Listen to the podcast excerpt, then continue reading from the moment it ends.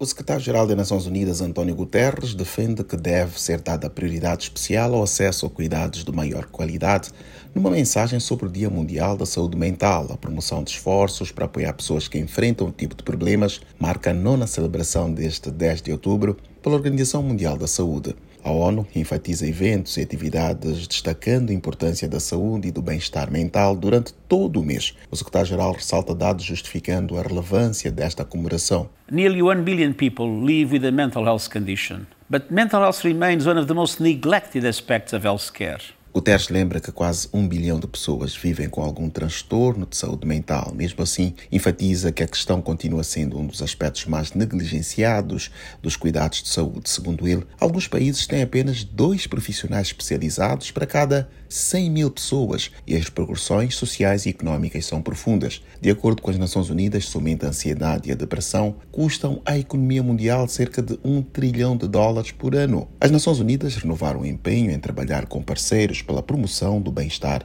mental. Da ONU News em Nova York, Eleutério Gavan.